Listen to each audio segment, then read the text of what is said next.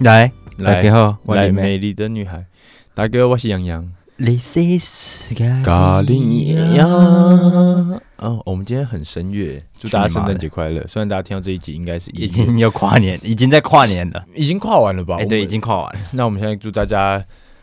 新的一年快乐，对，二零二四年对，一切事事快快乐乐，乐，对，快乐最重要。长长久久，早生贵子，没错。嗯那我今天直接来讲第一个特殊节日。那这个特殊节日是它中文比较乖一点，叫做屁股盛宴日。啊哈，夹仙女棒那种吗？没没没，屁插一股根盛仙宴。女棒到屁眼里面，哇操！那这个的日子是一月十四号。对，那 OK 其实这是一个天主教跟基督教的节日，你敢相信吗？我为不敢什相么信？。为什么哦那它的英文其实是 Feast ？Fist of the Ash Day，然后这是一个中世纪开始的基督教节日。我打个岔，跟嗯神父有关吗？跟神父没 关。哇操！对，那他其实是在纪念以色列人逃往埃及。节日有一个重点是驴子，那这个驴子它其实是用来载耶稣的那只驴子。哦，耶稣是骑驴子的，我我其实对你知道，宗教这这种呃基督教的传说不太，圣经的传说不太认识啊、还是你不太相信？然后哇但操那！他有骑驴招吗？你继续说，不好意思。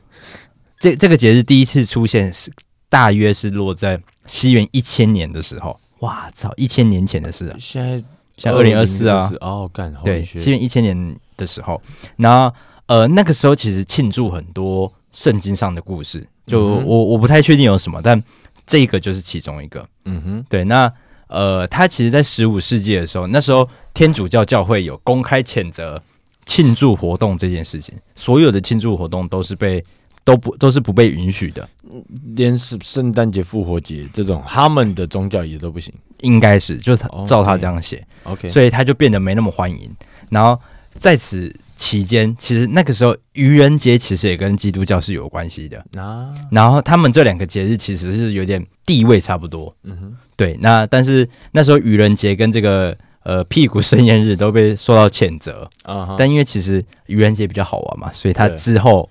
才变得名气比较大。不然他们其实以前是同 level 的，对，对。那这个节日就是大致上是这样，就是大家可以知道一下，有个屁股圣言日，听起来超超不妙，但它其实是基督教节日。搞不好他们现在转型了。我今天直接来讲一个第一个小小冷知识，然后这个冷知识很短，就是你有看过以前呃现现在的车票其实有电子的火车票嘛，对就是你直接用 app 就可以直接上车， Yes sir，然后也有一种是你你你知道有一种很小的，不是那种 Seven iPhone 的我知道，就大家会去买售票机出来的那个那个，应该说那个是就是你知道那什么永保安康，你知啊，道吗？对对对对，对，那种类型很的小张，然后然大家后会你拿经过会打一个洞的那个，啊，嗯，那个车票它其实现在都是用高科技的技术列印出来嘛，就是那台那台贩贩卖机它可能就可以直接印出这个这张车票。可现在火车票好像已经变成一种就是长方形，已经不是那种小小张的。哦，是哦，因为我我会搭火车啊，嗯，就是我去学校都搭火车，然后有时候没带到、哦，变比较。大张了，对不对？但我在想的是说，会不会有些地方像永还保、是哦安康还是小张、有可。能。对对，那呃，现在的车票其实就是变得比较现代化嘛。对对对，哦但以前在那个小小的车票刚出来的时嗯候，那时候其实没有电脑，然后没有对呃，印表机可能也没有那么先进到能够做这些事情。嗯，那车票是怎么来的呢？其实那些车票是只有一个车站才能够做那些车票，然后他会把那些车票记。寄到全国的每一个车站。但是我好，万一因为好，我可以从福州搭到省松山，或者搭到什么细细科站，啊、但是火那个数量怎么去预估啊？我我还真不知道欸，反哦正那个时候是呃中立车站这个车站，嗯它是负责印制这些车票的，它不管是割纸、裁切，嗯，跟选车站，就比如说台北到松山、台北到屏东、台北到高雄、台北到花莲、台北到巴拉巴拉巴拉，嗯，他们就是要只有中立的这个车站可以做，然后他们是用什么活字版印刷这样印模、压模、刻字、打字，然后一一张的车票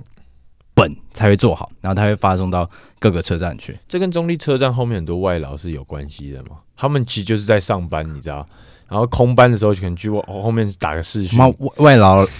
外外籍移工来台湾也才近年的事情啊，是吧？哦？呃，你哦，我刚刚刚讲会很失礼吗？不会啊，哦，外籍外义籍工义，工，哎我在想政治政治正确 啊，政治正确，政政治治正正确确，不好意思，不好意思，这会不会就是其实他们就是在那边打打打，你知道，他们之所以会出来，是因为科技发达，以前他们打不了电话，所以他们就是空班就直接在里面睡觉了。哦，难怪车站他们下班就直接在车站门口喝酒聊天，对，因为等一下又要上班了嘛。没有他们宿呃， 他们有宿 舍啦，对对对，哦他们宿舍就在里面啊，会有这可能吗？零零零零妹然后我操，他妈，对啊，那这个小小冷知识差不多是这样，嗯，酷酷酷没。错。那我来分享一个酷酷的冷知识。好，好，你还记得我刚刚不是跟你讲，反正是这样子的，跟各位听众分享一下。我在昨天的时候，我跟我的女朋友，那时候我们在漫步 Shit 在街头，yes sir，等一下，你是不是要先跟观众朋友报备一下，变成女朋友了吗啊 yes sir， ？OK，告白成功，告白成功，告白气球啊。我操，你知道有一天黑气球打白气球，嗯哎，，不，白气球打黑气你球，超落塞的，黑气球就告白气球。去你 妈的！哎，但我真的就是剧本只有照着我心里的那个想法走， OK，就是哎，那个愿望会不会一样？你你在哪里告白我在他家那边的巷子，那时候我们看完旺卡，啊？然后对，讲到这个，因为那时候我们看午夜场，你知道后我是后面看那种旺卡分析影片，啊，我才知道哦，原来后面旺卡有带着翁巴隆帕进他的工厂，嗯，然杜后阿丽帕，杜阿里帕， 我操！但是我看我看到那个影片，我就是哦，所以他后面是有开工厂的，因因为他这部不是在讲，这巧克是力在工厂讲工厂之前的事，嗯然后我看后面我就哦，因为我知道我后面其实有有点你知道有点有微晃神度哦 OK 我后面啊、反正这只是小故事啊。嗯然后后面我就告白，就是哦那时候原原本是并排啊走，然后就是、就讲到那个嘛，可是讲到那个时候就是两个人都是有点害羞害羞的，啊然后原本就说什么就是你怎么开头？你怎么开头？反正我就是说哎。我就是说，我想问你一个问题，这样子哦，因为其实那时间就是他差不多要回家了，嗯然后我就说，呃，我们可以散一下步吗？啊我就说，就我有个事情想要问你，这样子。他说，哦，什么事？我就说，哦，是关于上礼拜流星雨的事。他就是说，哦，然后我就说，就想问你说，会不会我们两个人的愿望是一样的？呃，超额这样。 让我讲超级慢，因为就是呃的那种。然后后面他就说，嗯，说出来就不准了。我说不会啦，然后我就说，后面就开我就开个玩笑，我说啊，你有许就是可能赚大钱这样，然后就说哦有，然后后面就说哦、我还许就是什么家人身体健康，我觉得哎、这个我也有，嗯，是不是还会有一个一样的？然后他就是嗯，然后我说还是我们一起说出来， 然后就跟我们预预测的一样啊。有点一样，但是后面我们没讲，买癌症险，但是我偷爆雷了，没有癌症险， OK，也没有储蓄险，我就走到他前面停下来了，嗯，然后那一刻真的是我我我觉得我还蛮意外，我可以做出这个动作，然后我觉得如果侧拍的话应该蛮帅，蛮 man 的啦，我觉得这个 OK 动作然后就停下来，然后就问他说，呃，就是就我就问他你愿不愿意跟我在一起，这样这种的，啊然后然后就是我我讲我就是开始整个人就是缩在一团，然后啊就是。很硬，然后反正后面就是他就答应这样，我就哇西吧，然后就呃啊，好，反正这噼里啪啦跟大家分享一下而已。嗯然后反正是礼拜六的时候，我跟他在板桥的，我反正我就陪他走挪威回森家林啊， 大树下，大树下的你。然后他就跟我讲到，他不知道我忘记他讲什么东西，但他就讲到一个说，哎、你知道有个职业是扶羊人吗？嗯我就是啊，扶羊人。然后他就说，就是因为羊下雨的话，它的就是毛会太重，然后它可能就会跌倒，啊，好可爱。然后我就他就说，然后会有人给他去扶他起来，啊，我就哦，我说那这样我老了我也可以请一个扶羊人啊呢、那他说什么？他就是 OK 谢喽 啊，他其实对我的这种烂梗都很都很给过，嗯然后但我听到的时候我就是哇操，就是这我就去查了，因为他那时候其实在线上开会，后面我们就找个地方坐下来，他就是在记录会议这样子嗯打会议记录这样，然后我就是我就去查，我就哎干哇操，就是还这是真有这是一个冷知识，然后我就是干，他来听我们节目应该会不错，但你又还不敢啊、就还没讲到。好，然后我就顺势直接跟大家来介绍一下介绍一下这个就是扶羊人的工作。 OK，那其实这工作是比较限定在纽西兰，因为大家都知道纽西兰的羊就是超级超级多的嘛。啊，羊比人多，这工作其实我有去查了一下，通常去做的 都是那种前军人或者是消防人员啊，就那种力气比较大的人啊。因为其实这个工作其实真的就是如他字面上讲的，那么就这样，他真的就是扶羊人，啊，但是他也并不简单，因为其实一只羊，万一下雨的话，因为啊有时候纽西兰会有雨季的时候，然后其实他们整天都是要坐在直升机上面去去，就是去看，他妈就是要坐直升机哦，我操，因为他们要在上面去看啊，然后你他们就会看到有些羊可能就倒在地上，他们起不来，然后嗯或者是有些脚扭到，超可爱的，嗯然后他们就是会停下来，然后再把它扶起来，然后把去甩甩，把它身上那个水算是甩掉这样拨掉子，嗯对，然后因为其实是羊一只差不多就十公斤左右嘛，可是因为再加上下雨，那个可能就 double，你知道吗？嗯我猜啦，然后。这样子的话，可能就二十几公斤，然后你要把它扶起来，你还要把它去甩甩，然后把它水弄掉。嗯，但这工作就我觉得蛮可爱的。蛮可爱的啊，对，然后我有去查了一下，因为其实牧羊人跟抚羊人这个不太一样。我那时候听到我就觉得，哦，我就说是牧羊人吗？这样就是跟牧羊人有关吗？他说不一样，然后我就是哦，但重点是他其实同时还在开会。我想说啊，不是的，好屌，好不认真啊，很可是啊，也很认真在开会。然后就是他在打就打到一半，他我们在打手扶梯，啊，打他就说打手 枪啊，啊，太恶了。如果他大学跟我讲哦这个，我会先先 不要，超姐，先不要。嗯，然后后面他就给我打一打，他就跟我这样讲，我就哈，我就哦，然后回想起来，我就呃我操，他怎么可以如此分心，然后都可以做到，啊就是噼里啪啦。好，没事。然后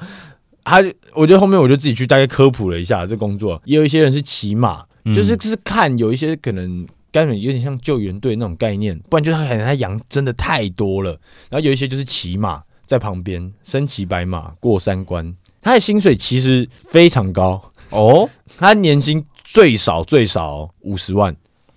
台币，台币，超夸张哎。嗯，然后百万是就是并不是一件难事，但对他们来说，羊就是一切。没有，我说对他们的薪资水平来说算高吗？薪资水平，我觉得差不多吧。就是吗？嗯，但纽西兰去打工换宿赚的钱都很多啊、看吧，但是因为扶羊人这个工作，我觉得听起来比打工换宿还要简单。哦，但是我觉得该怎么讲？如果今天是我好了，我今天是一个纽西兰人，我会蛮享受这个工作的。确实。然后那个，如果去没什么，只是去餐酒馆打工，嗯，或者是去扶羊人，嗯，对，但是扶羊人干好像会有哎、点那可无以聊一直把羊推倒吗？就是我们就当很白目的，就跑过 去在，啊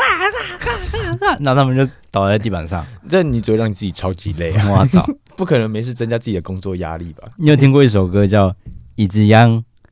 妹》，两只羊妹妹，哎呀然后它最后好像九只羊吧，妹妹妹妹妹妹妹妹妹妹。你这样觉得妈太美 了啦，干哦，你没听过，没有好烂哦，好谁要听很可爱的这个歌欸。啊？歌名叫什么？一就叫一只羊嘛。嗯，YouTube 打一只羊妹应该就有了。好了，就只跟大家分享一下这个工作，我觉得这工作超酷的。确实，我去查的时候，我就查到一些也是关于动物的冷知识。嗯，你知道猫跟狗就是听人类音乐的，他们听到的是什么吗？不知道哦，反正是这样子来讲，就是猫跟狗其实他们听的音乐也不太一样，应该说他们听音乐的喜好是会跟随他们的心跳速度，还有那种去做一个算是他们喜欢音乐的一个标准。 ，OK，对，猫其实他们不喜欢人类的音乐。有人去实验研究指出，其实人类听的音乐对于猫来说频率都太低了。啊，因为猫能收听的音频音声音频率是非常非常高的，对，大概跟一零一一样高，哎跟高凌君一样高。 OK，OK， OK，但 是像我们人类的歌好了，我们给他们听，嗯，不是说那种非常高音的，就是可能像你给他听高尔宣，他可能就是他们听到的就是可能就是最后一次，The One Last Time，听起来超老塞就爱着我，哦他们可能就觉得说这是 Crossfire. 最后一只，The One Lost Star，耶！ 对他们来说这些都是闪灵，嗯 对，然后对他们来说就是真的就是太低太难听了。但狗狗的话就比较不一样，因为猫的尺寸其实基本上就是在这个 range 里面，嗯而且再加上猫的心跳就很慢，但是狗狗的心跳就是比较快一点，而且它们也会有因为大小尺寸大小会具有一些差异。嗯对，像是狗狗的话，假如说可能像黄金猎犬那一种尺寸的狗狗，它们喜欢的音乐就会跟我们人类是比较贴比较近像一点的。哦，OK，对它们大型犬的心跳速度其实跟人类的，呃，应该说成年男差不性多是差不多的，所以他们对于人类的音乐会比较有共鸣。那像伍迪的话，我猜他应该就是也会觉得你到底在听啥小吧，可他嗯心跳很快，也不是很快，就是我觉得跟我们是差不多的，嗯因为我有帮他量过他的心跳，因为有有一次他就是肚子不舒服，嗯，然后我就看他心跳怎么一直他很喘，然后我就拿 Apple Watch，啊有用吗？哎、那真的可以测啊。 啊，很蛮酷的。然后因为网络上是有一些影片，就是短影音，就是他们会把 Apple Watch 放在狗狗身上，啊然后可能就说散步，然后我们就会啵啵啵啵啵啵啵，就是心跳是真的啊会有、真的有差真的会有差。啊，对，然后也有人再回到猫咪那边，就有人去研究一下，就是说他们就有去实验啦，就是古典乐、摇滚乐和流行乐当中，其实猫咪很像比较能接受的是古典乐，嗯但是它的实验方式是以就是去找要接受治疗的猫，嗯就是可能它今天在兽医类似这种概念，而不是说就是它今天是身体完全健没康事的，对，那他们给他听了音乐之后，他们也会变得比较配合。嗯，像可能一般你要给他打针就有安抚到他们，对，然后但是另外一个方式就是说播，就是播音乐给他听，嗯嗯，那就播这三种音乐，然后他们可能就正常的猫，就是也不是正常，就是健呃没有任何异状的猫咪，嗯然后他们就播给他们听，但是在也是一样，都是在古典乐的时候，猫咪都会比较往音箱去靠近。嗯对对对，但是这个有一个比较不确定的因素，就是在说不知道猫过去音箱是要干嘛，啊，就是是它可能就是想要很北蓝而已，把那音箱给它扯爆，嗯或者是它真的就是很喜欢听这音乐，所以靠过来听。这个的话有点不太确定性，但是如果以要接受治疗的猫咪而言，古典乐是他们尬意的对尬领养的， ，OK 就只是跟大家分享一下这个故事， OK，小冷知识。所以假如说家里有养猫的，可以给它听古典乐，或是给啊它你听张震岳啊。哎呦我操，我操，分手吧，这是他的歌我哦，们分手吧，对啊，还是给他听凤小岳、还是给他听诸葛亮的。卢卡？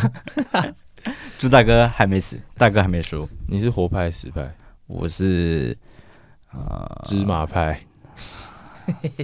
大家认真问汤圆，你是芝麻派还是花生派？我两个都可以，我两个都哦，很喜你欢。没有特别哪一派。哦，奶奶茶是哦，抹茶 Hell No 派，但我没什么意思。其实我觉，因为你知道最这几年好了，汤圆不都出一堆超多口味对？啊，金沙，但它金沙不是那个你会捏碎的那个金沙，我知 道， 对对对，是就咸蛋的那先个。故意 Q 一下。嗯，然后你吃咸汤圆吗？我吃，吃，哎但还是芝麻跟花生最爽了，我们这一集要上的时候，应该离元宵差不多了吧？应该差不多。哦，那跟跟大家速聊一下，咸汤圆你吃，然后、嗯哦那元宵节快乐，大家！巧克力口味你吃吗？我还真他妈没吃过耶，傻小一定有了，哦我一定有这个口味啊。还有什么抹茶、奶茶。奶茶、牛奶糖？干你他妈杀了我吧！牛奶糖超恶心哎、哎，你吃水晶饺吗？你吃吗？我超级不吃水晶饺，水晶饺是哦谢谢谢谢人生中数一数二难吃的食物。你知道西门町甚至有一家老店啊，西北水晶饺，五 Q 五 Q，火锅的女主角烤啊，腰，不是那个。 我刚才很认真说，哎、他主题他不可能有主题曲，他真的是老店，可是他就是卖你一个便当盒，里面全部都水晶饺。 Hell no，他就是有点把它当成什么地瓜球在卖的感觉，你知道吗？ ？Hell no，然后就看我是真的假的，而且跟摇钱那肉圆你吃吗？霸王吃，霸王我其实啊还好我也嗯没有很喜欢吃，但我吃，OK OK，、那跟我差不多。蚵仔煎吃饱吧，吃啊吃，我吃嗯但我吃我不蚵仔太煎吃，鹅啊，但我吃虾仁。哎，对对对对对对，nice。因 对为小嘛时候，但以前你你你有印象以前去夜市的时候是没有虾仁煎这种东西的吗？很少，真的对很少我是近几年啊。才我第一看到第一家虾仁煎是在师大那一间，哦，你知道我在说哪一间吧？知道啊，啊就是灯笼卤味那一条进去的转角，然后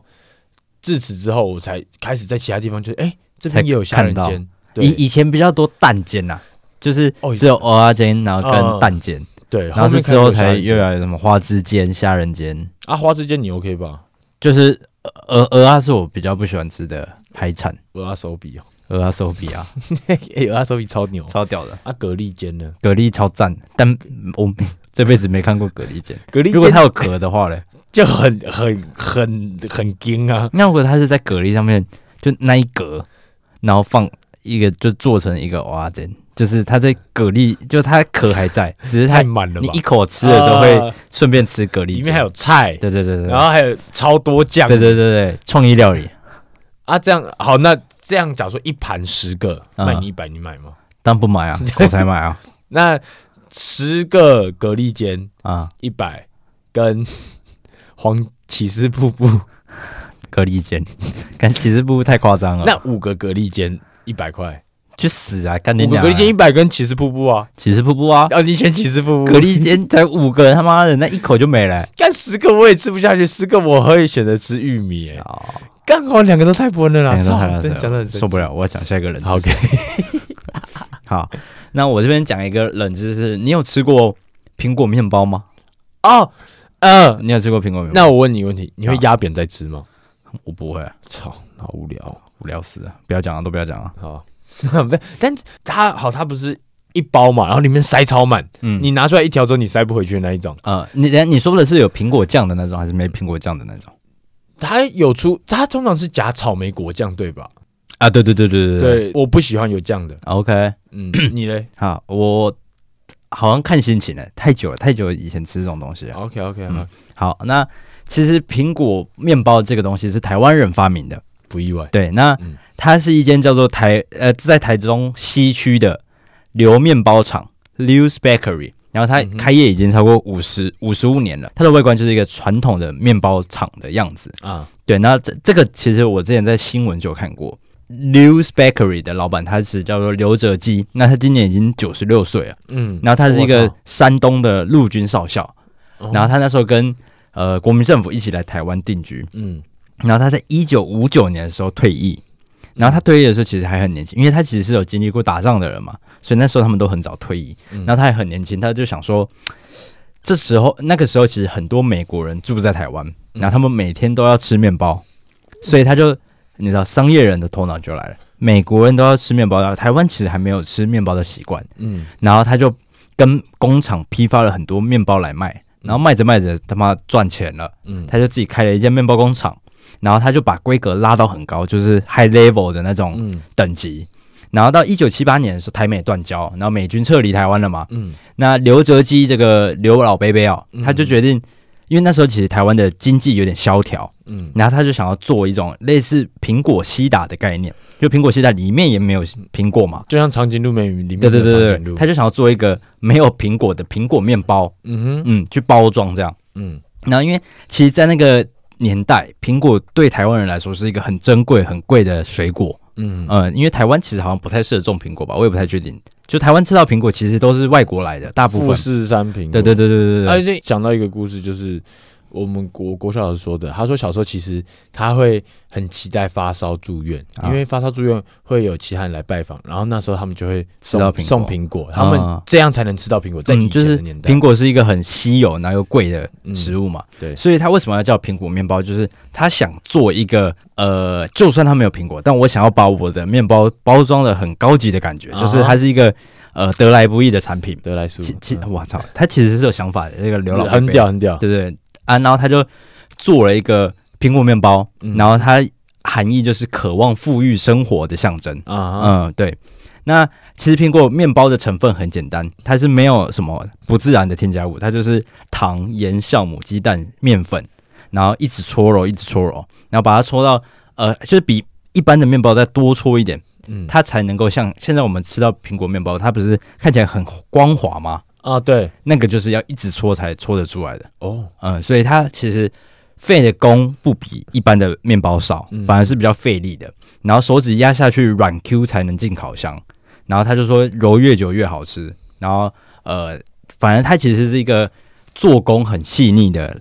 老伯伯，嗯，然后又很有想法，啊哈然后就发明了这个苹果面包，然后就一直流传到现代。然后它其实有不同的改版过，还有第一代是经典，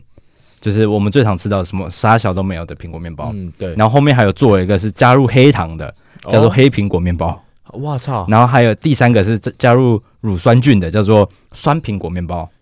然后第四版是、呃有苹果馅的，真的有苹果的哦，我操，它加有苹出果过酱还是苹果片馅啊？馅，然后宪哥啊那个叫做真苹果面 包。但它这个好像其实没有出很长的，因为大家最常吃的还是啊，第一版的。那如果加大麻，是不是可以出一个毒苹果面包，然后超法？ OK OK 这还不 OK 错吧 OK，你跟他讲啊，刘老贝贝，他九十六岁，我操！干然后反正他那时候就是原本是从骑脚踏车卖，然后可能最后变成一台面包车，嗯然后最后变成批发商这样。哦谢，哎，对啊，你被你讲，突然好想吃苹果面包，好久没吃了，还是我们到底去家乐福看看？他有吗？哎、好像有哎、有吧？好他会在门口的那个面包篮摊里面吗？我不知道，没什我么们印到象底。看看啊。那时候都把它捏扁啊！你吃到的是长怎样的？就是说它的外包装，我就都是一般的那种塑胶袋啊，就是可以撕开，但是它很薄一层，你有印象吗？很薄一层，就它上面好像有写什么苹果，就是那个排版都是很 O G 的。对就对对对对对对，啊！我吃到的是它是一个手提的，就是你知道有点像是中药袋那种那种材质的，超小然后它是有点半，它是透明的，啊然后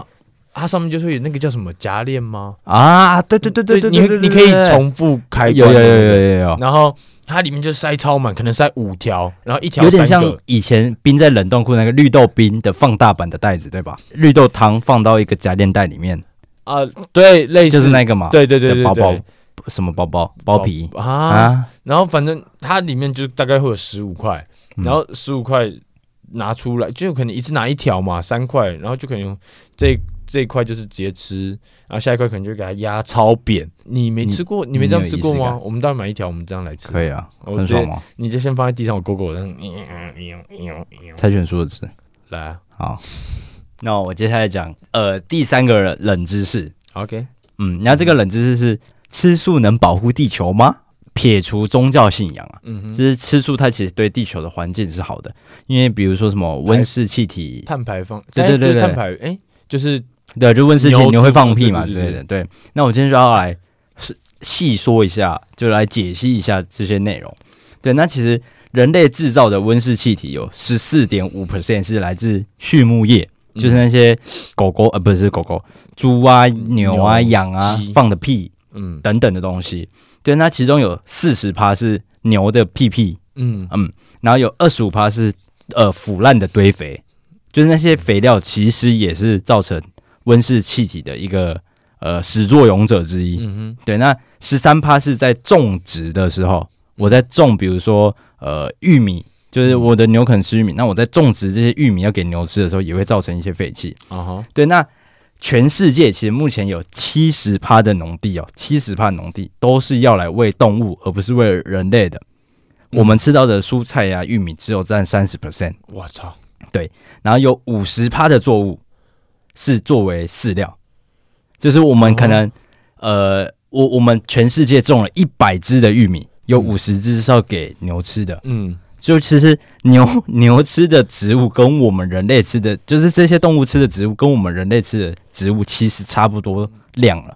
对对比但我们还多，，对，但我们还要再去吃它这样。嗯，对啊，所以如果反正这篇文章他就说，如果所有人改吃素，嗯哼。那些呃种植牛啊养的地其实是可以回归到人类的使用上，就是那些大片的农地，我们可能可以用来盖房子啊，或者是炒更多房的作用，然后这听起来超政客的啊、接下超来下一正个超正房课价的啊、对吧、所以我完全没有要支理持理这个的意思。 然后他呃，就有科学家进来设计出一个地球健康饮食的计划，嗯哼，然后是可以呃供应一百亿人口，然后反正它就是透过少量的红肉跟鱼肉还有乳制品嗯制作出呃符合人类所有身体需求的食物，嗯然后他就是希望人类可以去吃那些鬼东 西。谁啊？我要吃和牛啊 A 五啊， ！A 五啊！西吧 嘞。真的，我们要买房子，我就要吃那些牛肉。对啊怎么我样去竹间，我一定 要吃羊肉。对，反正就是告诉大家，其实真的啦，如果我吃素，好像是对环境有帮有助益，但没办法，这个地球这个世界就是这样嘛。我跟你讲，认真，如果今天没有肉的话，嗯，你那工作应该说会有大概头会很晕啊、超多人会失业啊，真的然后你人生又不快乐啊，真的一堆吵，吃肉才才有力气，对啊，才快乐。 牛排店的阿姨怎么 办？真的。对啊，对啊，而且反正就是不要浪费食物就好了，我觉对啊，得。我对我也觉得是不要浪费。对啊反正我刚刚点了两百多块的卤你味，硬吃吧我快死了，我傍晚饭没吃没吃、欸，现在回去吃掉，现在回去吃掉。现在回去吃掉我待待会儿他拉出来送厨余，啊，啊他厨余拉出来，我直接开始吃啊。我操！那不然我来跟大家分享一个小故事，这算是比较是新闻时事。我不知道你有没有看到这一篇新闻，请说关于修黑欧塔尼， ，OK？你知道吗？不知道，今天的，不知道，反正是这样子。你知道大谷翔平他在天使队的他的背号是十七号嘛？嗯，然后他我今操，天一期直播， 啊，我我操，哎、很屌哎、那搞不好你可以拿一台 Porsche，、啊、因为反正是这样子。大谷翔平他是十七号，然后在道奇队，就是今年夏天的时候，他们有一个算是后援投手，他叫做 Joe Kelly。 OK，然后他的背号是十七号，他之前就在道奇啊啦，然后他今年休赛季的时候，他有跟道奇续约嗯，这样子，然后他续约当然还是十七号这样子，但是因为那时候道奇就是想要去招揽修黑来道奇队，所以那时候大家就是有发起很多运动，然后有一个叫 Joe Joe Kelly，他老婆叫做 Ashley Kelly， OK，我们就叫 Ashley。Ashley 那时候他就直接在他的社群发布，就是那时候的算是道奇队球迷可能都会有一个 hashtag，然后就是让大谷穿十七号嗯，这样子，就是来就是大谷快来这样子，啊然后就是大家都会去声援啊，可能发个文就是 hashtag 一下，然后 Ashley 就是那个 Joe Kelly，他老婆，他老婆他也有去发起这个活动，嗯，他就是有去声援啦，因为他她老公穿十七号，但是他就是发想要让给他了，对对对，啊然后就后面大谷翔平来了嘛，嗯然后 Joe Kelly 当然他也是换了背号，他改成九十九号。嗯那大谷翔平他就是为了答谢他老婆的支持，他送他一台 Porsche。哦，这我有看到，我想起来哦，了，对啊，就这个嗯，我、操，我就是十七号，牛早早皮选对号码很重要。跟你讲，球衣背号不是只是一个数字，确实啊，干但其实对 Joe Kelly 来说，或许应该也不是一个高价的产品吧？我不知道 Joe Kelly 他他年薪八百万哦，那百万美金吗？美金啊，那不还小 O 钱了啦还 OK，因为但是就是我觉得这是一个有诚意啦，很有诚意啊确实。那我接下来讲一个冷知识是，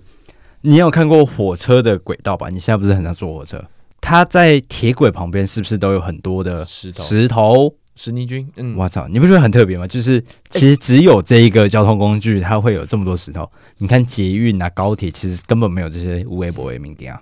对，对，就只有火车才有。对，那其实这些石头，他们有自己的名字，他们叫做呃倒茶，早茶的茶，嗯道路的道道茶，或是铁道压载，哼，嗯，他们其实是有这两个名字的。对，那它其实，在你的火车的行驶安全上扮演一个很重要的角色。哦，那为什么会有这些东西？它其实是因为，呃，因为火车这个交通工具在台湾，它是很久以前就开始设计跟有的产物嘛。这些石头它们的作用是因为，呃，那时候的工法跟技术一定没有现代化成熟嘛，也所以那时候铁轨他们就是可能用很多人工的钉子这样钉钉钉钉钉。那这些石头其实是因为它的数量很多，嗯它就是起到一个尽量可以维持，就是让这些轨道不要移位的一个工具，嗯中间也卡，左边两侧都卡，它就会尽量比较维持这个呃轨道不会跑来跑去。哼，嗯，对，然后再来是还有防止热热胀冷缩，那个轨道会变形，因为嗯石头它们其实是中间有很多空隙，嗯，所以如果真的轨道，因为你知道夏天太热的时候，那个轨道它其实是会有一点以膨膨胀的，嗯心态膨胀对对对对对对对，就是对。啊，，对，所以那些石头的作用就可以为了防止呃热胀冷缩变形，然后跟铁道不移位，那同时它又可以抑制杂草的生长，因为其实啊铁道不是很多在山上嘛，比如说阿里山小火车对那时候矿工嘛，然然后可能花莲的某些比较乡下、比较呃没有人去照料的能啊，呃车站，嗯，他们的铁道其实很容易长杂草，但其实你你看，他们通常铁道两侧没有石头的地方，那些杂草是他妈的超长，超超高，但嗯超就长只有在很多石头的铁道上跟两侧是比较少的，还是会有一些小小杂鱼啦，嗯哼，但就是尽量能够没有。哦，酷酷酷，然后同时它还可以支撑分散火车的热量跟重量，因为火嗯车开过来它一定会有很多热气，对，但是因为那些石头它们中中间的缝隙是可以让这些热气嗯散掉的，就是啊哈，呃嘘嘘嘘嘘，然后可能到土里啊，或是往两侧散过去，嗯所以其实那些石头是非常重要的角色在火车这个交通工具上。酷酷酷对，，就是分享给哦哎而，且很像北车的都还是有石头哎，就基本上现在有火车在走的，好像大部分都有啊哈，石头。但为什么高就是他们哦，可能这样换起来真的太贵你说要换什么鹅卵石啊？啊，不是就是可能像换高，因为像高铁他们就不用啊，但那个是火车本身，就是他们的那个交通工具本身也没那么先进，然后他们的可能因为高铁不是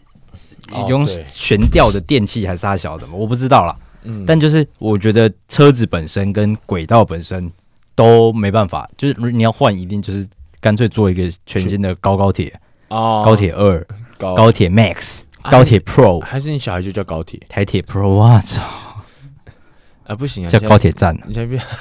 高铁站啊呐、还是高铁便当，把它当日本人高铁超屌， 四个字啊。还是那我们这一集差不多就到这边。那今天就是祝大家新的一年事新事的一顺年事心，事顺心，然后夫妻又安康。元宵节元宵节快乐。哎，今年是什么年？蛇年吗？今年是龙年吗？二零二三是龙年，我那明年鼠牛兔龙蛇蛇蛇年年。那我们来祝大家什么都顺利哦，哦什么都好吃。 哦，蛇吻一级棒。